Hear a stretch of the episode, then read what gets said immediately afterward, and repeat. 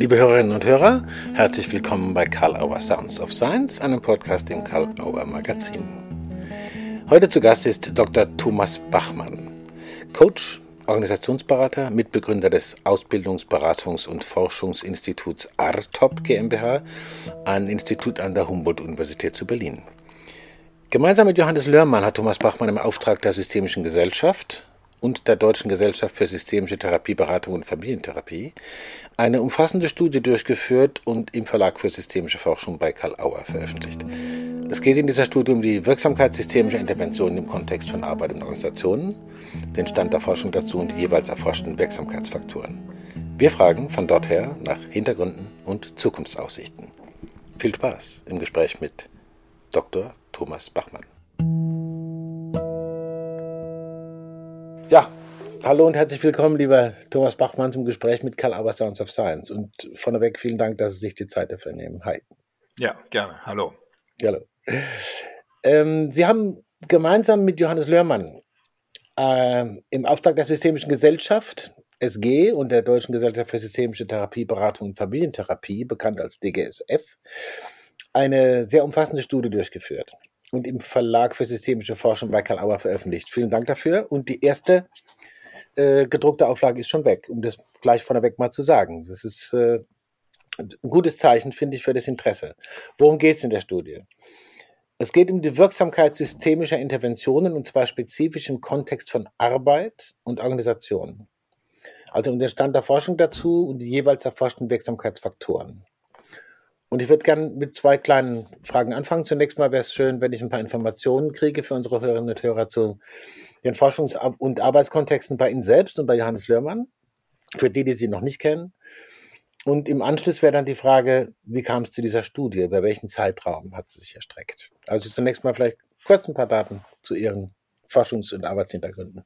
Ja, okay. Also ich bin äh, Diplompsychologe äh, habe äh, 1989 bis 93, 94 an der Humboldt-Universität studiert und da hat die Psychologie traditionell noch aus der DDR-Vergangenheit, da war es ja eine sehr naturwissenschaftliche, kybernetisch ausgerichtete Psychologie mhm. und bin da sehr früh mit der Systemtheorie in Kontakt gekommen. Mhm. Also da waren das noch so System Thinking, System Dynamics, Kybernetik mhm. natürlich, mhm. äh, dissipative Strukturen und mhm. alles, was so der Chaos-Theorie da aufkam in den 90er Jahren. Mhm. Und ähm, das hat mich also von jeher begleitet, so ein systemisches Interesse und so eine systemische Sozialisation. Als Psychologe habe ich dann erstmal eine wissenschaftliche Karriere gemacht als Mitarbeiter an einem Lehrstuhl für Methodik und Statistik. Mhm. Äh, bin also äh, sozusagen in dem, im Forschen zu Hause und mache das sehr gerne. Mhm. Und äh, habe dann parallel, wie das oft so mit Universitätskarrieren ist, noch eine Karriere als äh, Berater gemacht in Organisationsberatung, Coaching, Training, Moderation, also alles, was so im Prozessberatungsbereich äh, anliegt und äh, verschiedene Weiterbildungen gemacht natürlich in dem Bereich. Mhm. Und jetzt in meiner jetzigen Funktion als Geschäftsführer und äh, Mitbegründer von ARTOP, also im An-Institut an der Humboldt-Uni, vereine ich sozusagen so die akademische Karriere in Lehre und Forschung mit der mhm praktischen Karriere aus äh, Coaching und Beratung. Mhm. Und das hat eben auch dazu geführt, dass da immer wieder Interesse gibt, zu forschen und Studien durchzuführen und dass ich dann von der SG angesprochen wurde, ob ich nicht dieses Projekt machen möchte. Und genau, da kommt dann mein Kollege Johannes Lörmann ins Spiel, der in Bielefeld studiert hat, äh, Soziologie, und auch in diesem Bereich von Coaching, Organisationsberatung arbeitet. Äh, wir kennen uns eine Weile über verschiedene Kontexte und auch jemand, der einfach sehr wissenschaftsorientiert ist. Und ja, da haben wir uns beide zusammengetan, weil äh, das eigentlich ist schon ein Projekt für mehr Menschen. Äh, Gott sei Dank gab es hier die Corona-Zeit ja, mit mhm. einem, einem Schmunzeln, die uns also viel äh, Arbeit im Homeoffice beschert hat. Äh, ich glaube, in normalen Zeiten hätten wir so eine Studie gar nicht geschafft, weil das war schon sehr viel Arbeit in, an langen, dunklen Abenden mit endlosen Studien und Dateien, die da durchzugucken sind. Ja. Wenn ich das so sagen darf, einfach auch eine verdienstvolle Arbeit, wenn man das Ergebnis anschaut. Das war ja was Wichtiges, was ja in der Therapielandschaft schon passiert war, aber in den Kontexten, die Sie erforscht haben, eigentlich gar nicht. Ja, ja. Und, genau, das war äh, auch der, genau der Anlass der Studie. Mhm. Äh, es gibt im Therapiekontext ja die äh, Zulassung als Richtlinienverfahren für die systemische Therapie und äh, nun gäbe es die Idee, nochmal zu schauen, wie sieht es denn eigentlich im Beratungskontext von Arbeit und Organisationen aus und ähm, mhm. naturgemäß äh, gibt es da natürlich nicht so viele äh, Wirksamkeitsstudien. Äh, Im Therapiekontext ist das ja zwingend, um eben so eine Zulassung zu bekommen. Also fangen die verschiedenen therapeutischen Strömungen an, da Forschung anzustoßen. Mhm. Äh, und im Beratungskontext ist das natürlich alles ein bisschen weniger organisiert, weil es ja eben auch diese staatliche Zulassung letztendlich nicht gibt, weshalb mhm. da so eine Wirksamkeitsforschung eher ja Interesse, Hobby, Neugier verschiedener Forschender ist, als dass es irgendwie organisiert stattfindet. Mhm. Sie bringen auf jeden Fall beide und bei Ihrem ausführlichen Werdegang, wie ich jetzt gehört habe, auch einfach diese beiden Seiten mit, die nötig sind. Sie kennen das, was Sie untersuchen aus der Praxis, wenn man so will. Und genau. kennen auch die entsprechenden wissenschaftlichen Tools, wie man da dran geht. Äh, ich fange einfach mal an mit dem Begriff systemische Interventionen. Ja? Mhm. Das ist ein weites Feld. Äh, ist sich die Forschung da eigentlich über so definitorische Grundlagen mehr oder weniger einig, was da systemisch ist? Was heißt das? Ja. Auf welchen theoretischen Grundlagen wird das geklärt oder gibt es da eher Dissense? Mhm. Nee, das ist überhaupt das Allerschwierigste. Mhm. Na, also der Auftrag hieß so von der SG und von der DGSF, äh, Wirksamkeit systemischer Interventionen. Und da fragt man sich natürlich erstmal, was ist das eigentlich? Mhm. Und äh, unser lieber Fritz Simon hat ja diesen schönen Satz geprägt, eine Intervention ist weder katholisch noch systemisch. Sie ist mhm. erstmal einfach eine Intervention. Mhm.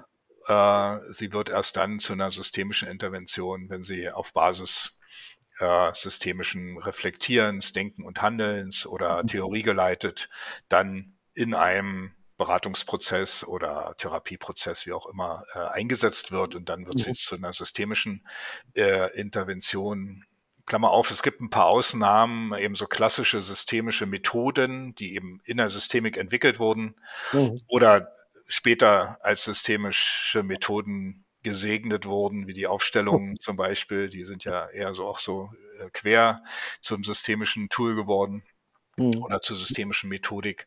Äh, aber ansonsten gibt es eigentlich die systemische Intervention als solche eigentlich gar nicht, mhm. sondern muss sich eben immer auf Basis eines theoriegeleiteten Handelns äh, dann erst als systemisch entpuppen. Und das war auch die große Schwierigkeit in dem Projekt, das erstmal zu definieren. Das heißt, es ist natürlich relativ einfach, jetzt ganz viel Studien zu sichten. Die guckt, da tippt man einfach die Keywords einigermaßen systematisch bei Google Scholar ein. Da mhm. sind ja inzwischen alle Referenzen, also man braucht eigentlich die üblichen Datenbanken und Bibliothekszugänge kaum noch. Mhm. Google, Google Scholar deckt eigentlich 98 Prozent aller wissenschaftlichen Veröffentlichungen mhm. äh, ab. Und dann findet man unter den verschiedenen Keywords natürlich äh, ganz viel. Ja, man tippt also irgendwie systemisch ein und Wirksamkeit und Intervention und dann kommt natürlich jede Menge. Und äh, unsere Aufgabe war dann eben wirklich äh, festzulegen, ja, was nehmen wir nur rein in die Studie ja. und was nicht. Also wo wird eben systemisch gearbeitet und wo steht nur irgendwie systemisch mit drauf oder mit dran. Das heißt, so eine Prüfung, äh, auf welchen systemtheoretischen und studierten Grundlagen äh, jeweils äh, beruht, wird, ist, ist schon ja. wichtig zu gucken. Da gibt es wahrscheinlich aber auch Differenzen genug. Es gibt ja nicht nur eine Systemtheorie. Genau. Das ja. war also der erste Schritt, erstmal die Systemtheorien so ein bisschen zu sortieren. Mhm. Äh, auch da haben wir natürlich irgendwann die, die berühmte Sense eingesetzt. Äh, also ist es klar, es, es gibt natürlich alles, was aus der kybernetischen traditionellen Ecke kommt, dann systemisch konstruktivistisch, mhm. äh, systemisch lösungsorientiert gehört dazu. Mhm. Dann die Aufstellungsmethodiken nochmal als so eigenes Feld mit teilweise eigener Theorie, teilweise bezieht sie sich auf bestimmte andere Theoriestränge, aber eben eine ganz eigene Methodik. Mhm. Dann die eher amerikanisch geprägte äh, Bewegung oder, oder Schule der System Dynamics und mhm. System Thinking. Äh, und dann das, was in der Synergetik entstanden ist und an der personenzentrierten Systemtheorie um Hermann Haken und Jürgen Krietz. Mhm. Äh, was haben wir denn noch Feines am Start? Dann gibt es verschiedene Mischformen, so hypnosystemisch, psychodynamisch systemisch, äh, die den die Ansatz dann verbinden mit anderen Strömungen. Und das haben wir erstmal versucht zu definieren und zu sagen, also das ist sozusagen das Feld unserer Systemtheorien mhm. und haben aber eben auch zum Beispiel Theorie U oder äh, Spiral Dynamics oder anderes dann abgegrenzt und äh, haben gesagt, so ab, äh, hier ist der Punkt, wo wir sagen, das ist jetzt nicht mehr im Kern systemisch, folgt vielleicht anderen Traditionen oder mhm. anderen äh, Wissenschaftsströmungen, mhm. wobei das natürlich wird, willkürlich ist. Man kann das natürlich jetzt auch, auch einbeziehen, aber irgendwo sagten wir auch, da müssen wir äh, sozusagen ja, ja. uns so aufs Kernfeld beziehen. Ja, das gibt es ja in den therapeutischen Fragestellungen, ob jetzt Ego-State-Therapie, die aus der Analyse kommt. Genau. Was ist das jetzt und so, ne? Mhm. Ja, ja.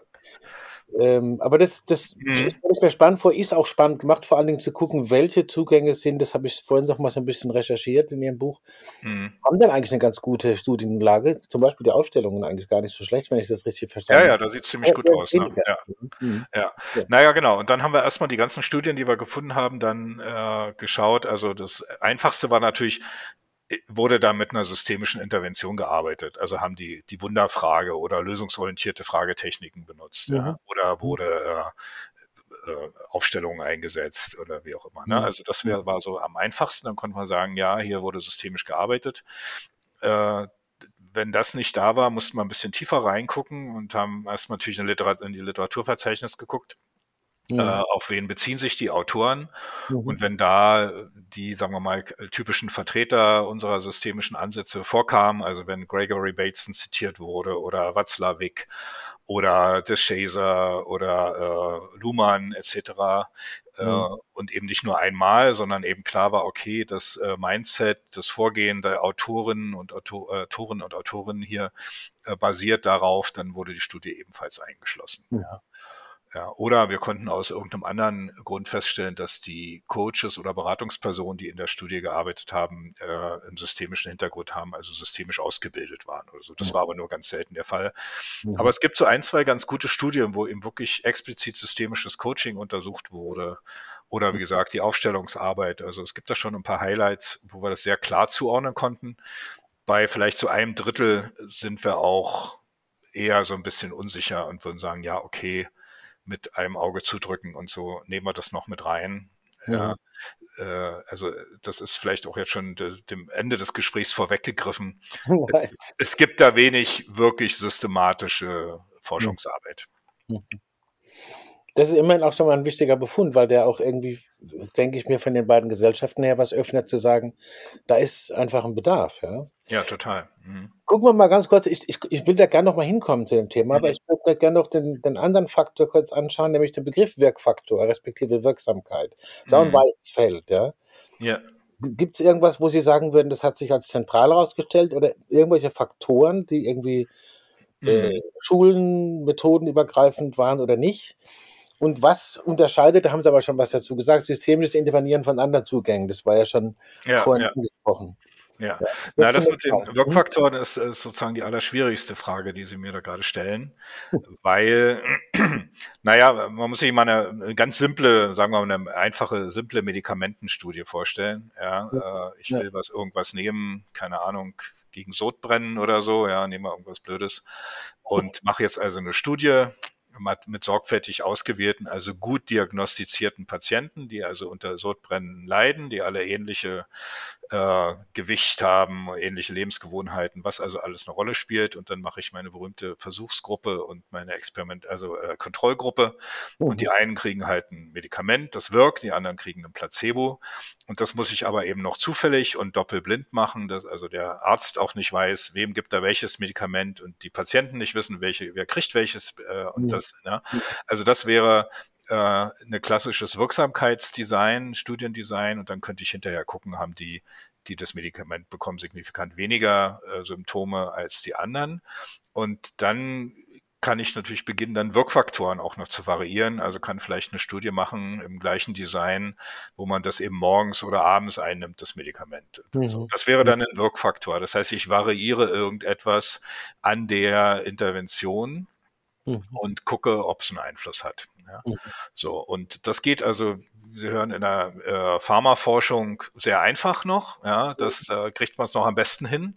Mhm. Also hat recht robuste Designs. Äh, man kann also Patienten solchen Gruppen zuordnen. Man kann Diagnosen stellen und man kann sehr genau die Wirkung messen, nämlich ist da mhm. nur noch was oder nicht? Ja, gibt es noch Fieber oder nicht oder rote Blutkörperchen mhm. oder was auch immer. Mhm. So, in der Therapieforschung wird das schon sehr viel schwieriger äh, fast bis unmöglich, so was man auch den Kritikern der Wirksamkeitsforschung in der Therapie auch wirklich äh, zusprechen muss, weil es fängt schon bei Diagnosen an, ist ja im Systemischen ohnehin eine fragwürdige Sache. Äh, dann kann man die Leute natürlich auch nicht nach irgendwelchen Gruppen zuordnen, sondern muss dann mit Wartegruppen arbeiten und sowas. Und die, die schon mhm. was kriegen, dann fragt man sich, was passiert in der Zeit, wo die warten, erholen die sich dann nicht auch ein bisschen irgendwie vielleicht von ihren Störungen oder ihren, ihren akuten Erleben.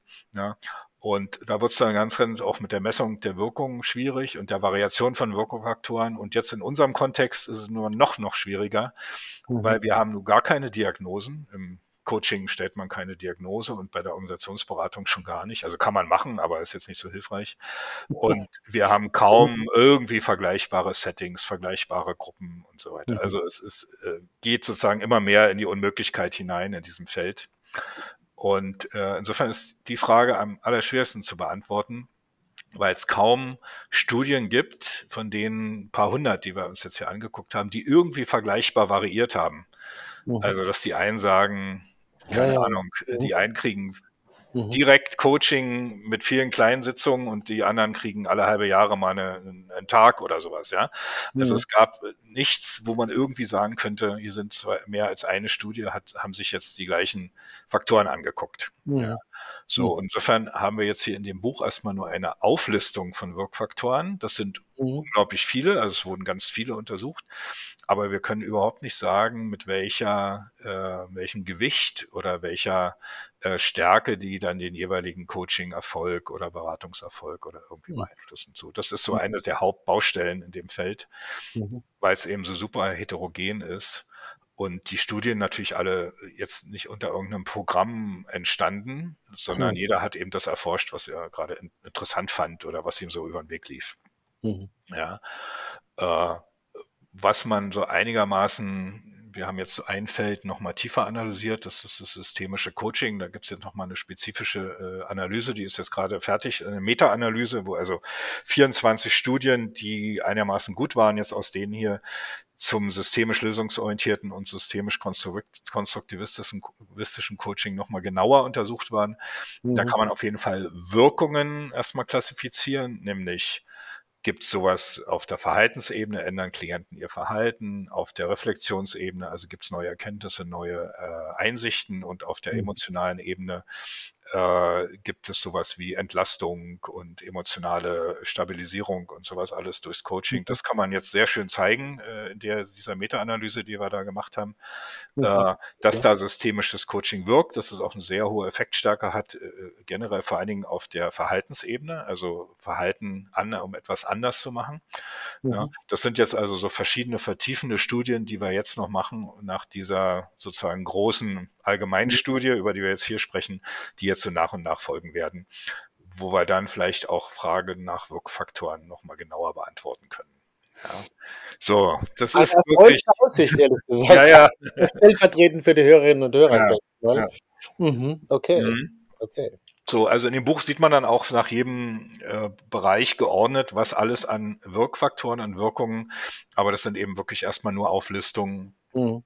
Äh, die sich nicht quantifizieren lassen. Ja? Mhm. Aber mhm. man kann eben sagen, dass vieles untersucht wurde, also von, keine Ahnung, äh, der von der Beziehung zwischen Berater und Klientinnen mhm. oder verschiedenen Settings oder bestimmten Methoden. Also das Spektrum ist riesig, aber äh, wir arbeiten uns jetzt da noch schrittweise in die einzelnen Bereiche rein, um das, das zu systematisieren. Ich denke, das ist auch für viele, die in dem Feld arbeiten, einfach wichtig, äh, dass da eine Orientierungshilfe ist, wo bin ich eigentlich drin? In mhm. welchem Feld bin ich da und was könnte ich mir gegebenenfalls, ich sage jetzt mal, an Argumentationshilfe geben oder an weiterem Interesse? Ja, ja, ja, ja. genau. Na, also was wir auf jeden Fall sagen können, so als Hauptergebnis der Studie, was sind so Hauptergebnisse? Äh, das eine ist erstmal, es gibt viel Forschung dazu. Mhm. Das ist mhm. erstmal auch überraschend gewesen. Ja, mhm. Wir sind okay. da so recht blauäugig, haben wir losgelegt, Ende 2020, dachten, dann gucken wir mal. Und dann haben wir doch äh, so weit über 500 erstmal Studien gefunden, die äh, ins Raster passen mhm. und von denen dann 340, 50 oder so dann eingeschlossen, also die die Kriterien alle erfüllen.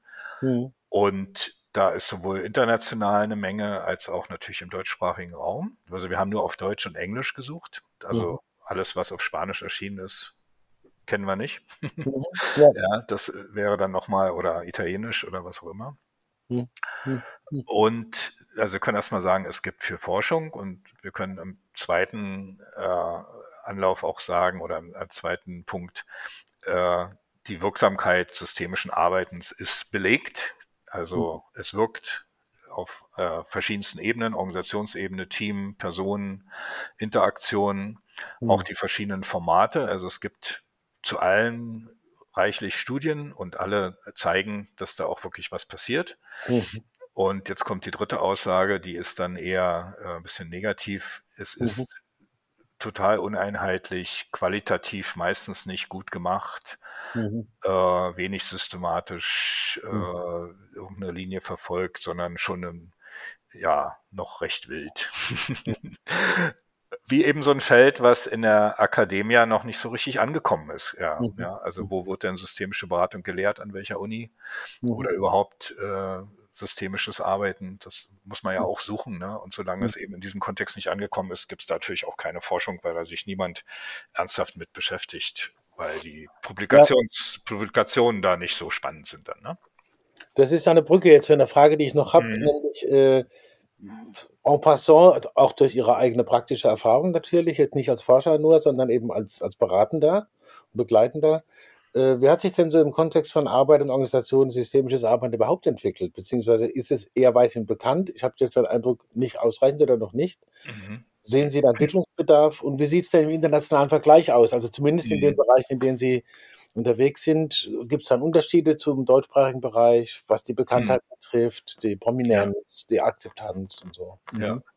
Naja, ich glaube, dass das systemische Denken und Arbeiten inzwischen auch also auf jeden Fall in der Beratungswelt und Organisationskontext schon auch so ein Stückchen Normalbetrieb mhm. äh, ist. Ja, also dass man inzwischen gelernt hat, so einseitig kausal sich irgendwie eine Organisation anzugucken oder irgendeinen, irgendeinen Prozess macht nicht so viel Sinn. Ja, man muss vernetzt denken, man muss in äh, Zirkularitäten und Interdependenzen denken. Äh, es macht keinen Sinn, sich da nur auf ein paar Personen zu fokussieren, sondern man muss eben auch gucken, wie Strukturen und Prozesse sind etc. Also ich glaube, dass dieses Denken inzwischen äh, vielleicht in den letzten 20, 30 Jahren so eine Art State of the Art ist, das ja, und gar nicht mehr so viel hinterfragt wird, ist das nur systemisch oder irgendwas anderes, sondern wir wissen, das ist, ist eben irgendwie so. Ne? So, da haben wir uns mhm. weiter, weiterentwickelt.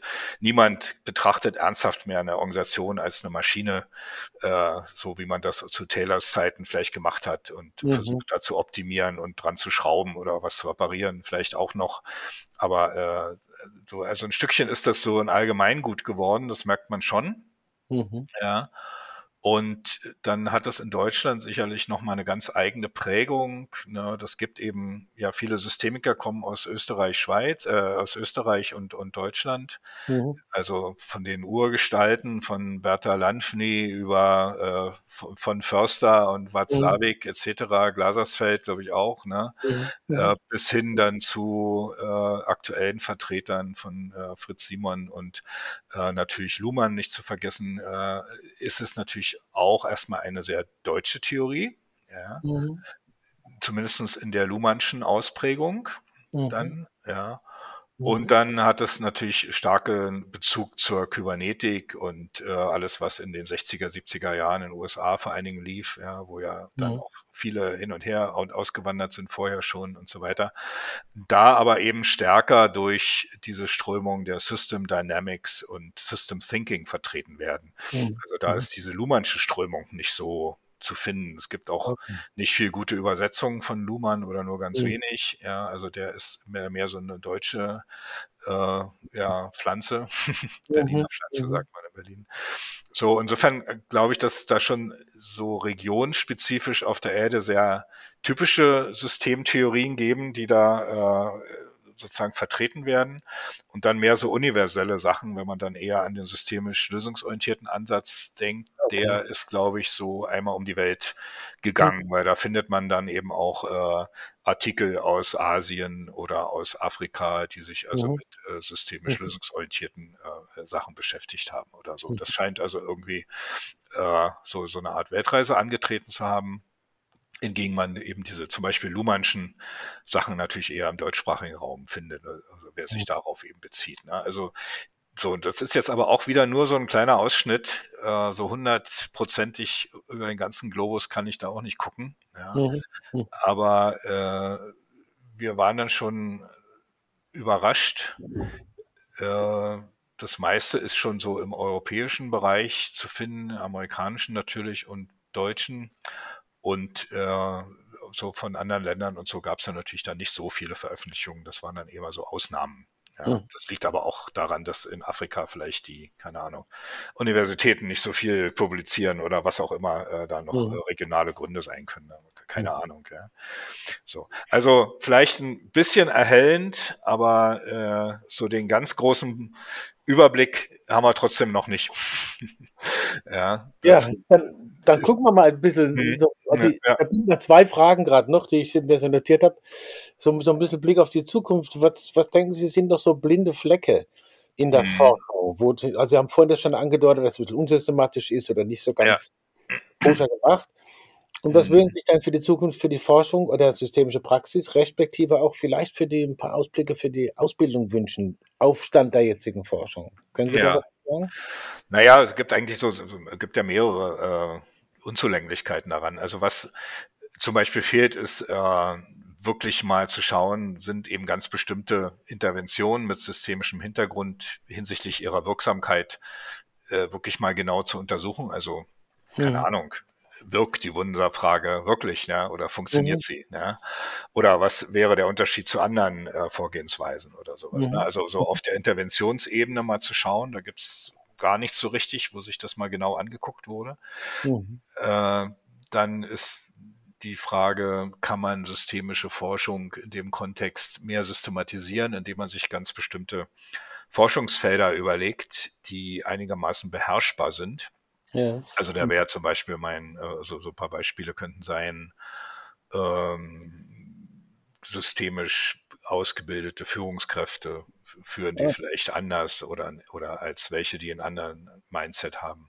Mhm. Oder wir gucken mal im agilen Kontext sind äh, Agile Coaches, die systemisch arbeiten, äh, ist da was anders als die, die da diesen Hintergrund nicht haben oder sowas. Mhm. Also die Idee mhm. ist eigentlich jetzt nur, findet man halbwegs untersuchbare, vergleichbare Kontexte, in denen na, beim Forschen ist ja immer wichtig, ich versuche alle Störvariablen konstant zu halten, so dass ich das, was ich variiere, also meine Wirkfaktoren dann dann sich auch zeigt. Ne? Und mhm. das, das macht das Untersuchen ja in diesem Kontext sehr schwer. Wenn ich jetzt einfach nur Coaches untersuche in Organisationen, habe ich zig verschiedene Organisationen, zig verschiedene Coaching-Stile, auch wenn die sagen, sie sind alle systemisch, macht trotzdem jeder ein bisschen was anders. Mhm. Äh, zig verschiedene Zielgruppen, Anlässe äh, drumherum. Also man kriegt das eigentlich kaum. Klar kann man hinterher immer die Klienten befragen und dann sagen die, ja, es war alles toll, aber man hat eigentlich keine wirkliche Wirksamkeitsforschung gemacht. Ne? Mhm. So, das heißt also, lassen sich Kontexte finden, die sich einigermaßen homogen gestalten lassen, so dass man eben wirklich gucken kann, wie ist es unter Bedingung A oder Bedingung unter Bedingung B? Ist da was anders oder gibt es da Unterschiede? Ne? Also mhm. sowas müsste entwickelt werden. Da braucht es also ja, Theoriearbeit und auch ein mhm. bisschen äh, Nachdenken von Praktikern, um dann zu überlegen, äh, lässt sich so ein Feld finden, in dem man gezielter und äh, systematischer untersuchen kann. Mhm. Ja. So. Und äh, dann wird es Felder geben, in denen das gar nicht geht. Also in der Organisationsberatung ist mir es nach wie vor schleierhaft, wie man das äh, systematischer machen kann. Jedes mhm. Projekt ist anders, jede Organisation ist anders, mhm. jede Fragestellung ist anders. Da wird es wahrscheinlich auf der Ebene von Fallstudien und so weiter bleiben, was aber auch nicht schlimm ist. Äh, manche Dinge entziehen sich eben auch einfach der empirischen Forschung und das ist auch in Ordnung. Sie haben ja unlängst ein Gespräch geführt, auch im Rahmen von Mhm. SOS mit dem Thorsten Groth, ne? Und Mhm. äh, die haben ja auch so Untersuchungen gemacht mit New Organizing, wie wir Ja, das ja, ja. Das sind- das ist natürlich auch immer wieder das Problem, dass es da nochmal ganz andere Kontexte gibt, wo man aufpassen muss, wer sagt was. Und äh, Ja, ja. Geheimnisse ist ja natürlich bei der Schweigepflicht genauso. Aber Naja, und man hat immer Berater, Beratungspersonen, die über ihre Projekte erzählen. Und das ist natürlich Mhm. auch immer viel. Äh, Mhm. ja, also es gibt ja immer diese schöne Geschichte von Irvin Yellum an der Stelle, der äh, meine Klientin, die ihre Therapie nicht bezahlen konnte, sagte, ja, okay, dann bezahlst du nicht, aber du schreibst nach jeder Stunde äh, eine Tagebuchseite, was sozusagen wichtig war für dich. Ne? Das äh, hat er so ein Forschungsprojekt draus gemacht. Er hat sich dann am meisten darüber äh, gewundert, dass immer die Intervention, die er am wichtigsten fand, kam immer in ihrem Tagebuch nicht vor. Aber äh, irgendwelche anderen Sachen, die er eigentlich nebensächlich fand oder beiläufig. Ja. Mhm. Das heißt also, wenn so, und das wird in Projekten nicht anders sein oder in, Mhm. in anderen Kontexten, ne? also was der Berater, die Beraterin da als wichtig finden und als tolle Momente, wo viel passiert, muss klientenseitig, kann das völlig anders erlebt werden. Ne? Also braucht man auf jeden Fall so einen multiperspektivischen Zugang, ja, dass Mhm. man also natürlich äh, Klienten und vielleicht auch noch andere betroffene äh, Zielgruppen oder äh, wie sagt man Anspruchsgruppen mit interviewt oder so oder mit befragt.